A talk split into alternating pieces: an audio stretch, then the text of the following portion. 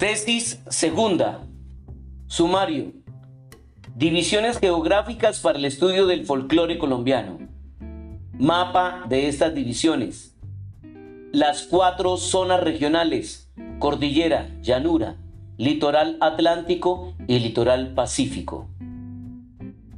Para el estudio de nuestro folclore no puede utilizarse una división por departamentos, porque esta casi nunca corresponde a las distintas expresiones del saber popular, ni posee las características netas para distinguir y diferenciar las manifestaciones del folclore de Caldas, por ejemplo, del de Antioquia, Quindío o Risaralda, o para separar el de Bolívar, Sucre, Córdoba, Atlántico y Magdalena o Cesar. La división ha de hacerse de acuerdo con las modalidades típicas de zonas de extensión variable o de regiones que puedan comprender a varios departamentos simultáneamente o a partes de ellos que posean una comunidad de expresiones suficientes como para construir un gran grupo o zona regional.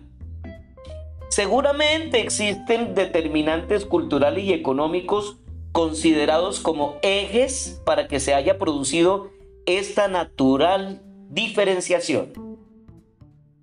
De un estudio cumplido por el autor de este compendio en el año 1938, bajo la tinosa sugestión del profesor Antonio García, se concluyó la división siguiente que fue publicada en la revista Norte de México por esa época.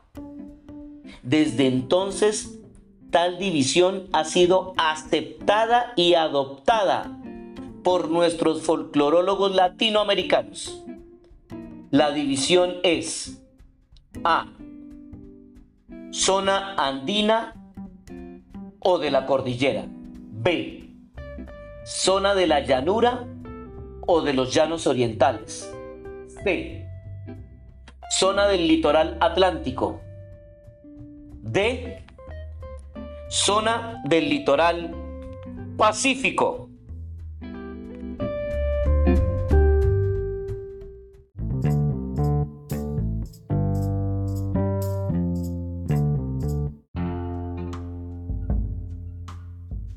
La primera comprende todos los departamentos de la región montañosa andina ubicada en los tres ramales de la cordillera, centro y oriente de Nariño, Cauca y Valle, todo el Huila, Tolima, Cundinamarca, Caldas, Quindío, Risaralda, Antioquia y los dos Santanderes, centro y occidente de Boyacá.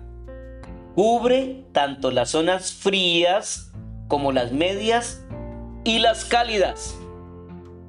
La segunda, llanura, comprende la región de los llanos orientales, Casanare, Arauca y San Martín del Meta, incluidas las zonas selváticas del sur y el oriente llamadas territorios nacionales y que son Putumayo, Caquetá, Amazonas, Baupés, Guainía, Guaviare y Bichada y que pueden considerarse como zonas de llanura arborizada. La tercera, litoral atlántico. Comprende la región costanera del norte, desde La Guajira, Magdalena, Cesar, Atlántico, Córdoba, Sucre y Bolívar. Se excluye la región antioqueña del litoral por estar polarizada a la mayor influencia de la zona andina. La cuarta, litoral pacífico, comprende el Chocó y la región costanera occidental del Valle, Cauca y Nariño. Se sitúan separadamente las dos zonas litorales por razones que se explican enseguida.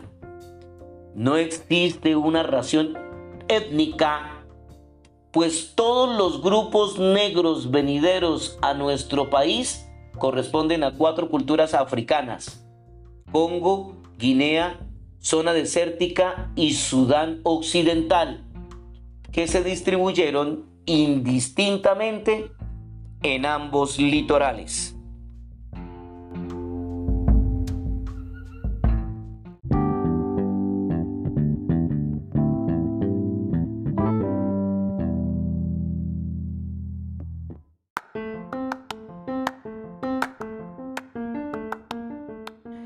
Esta división en las zonas folclóricas de cordillera, llanura, litoral norte y litoral occidente se fundamentan en la realidad demográfica de ellas, pues existe una característica constante que diferencia de manera rotunda a los habitantes de las zonas marítimas de los de los llanos, y a estos y aquellos del interior o región cordillerana.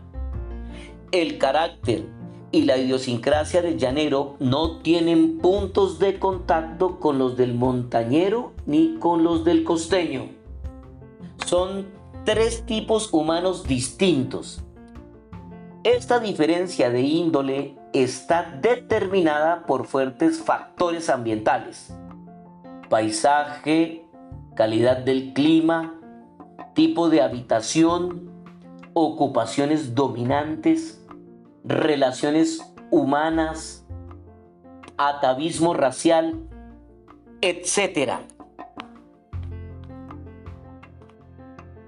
Se ha hecho una separación de dos zonas en la región del litoral marítimo por muy señaladas diferencias existentes entre los costeños del norte, que se encuentran más evolucionados y adelantados en la integración de su mulataje, y se hallan más en contacto con la civilización, puertos, vías de comunicación, desarrollo comercial, intercambio cultural, etc.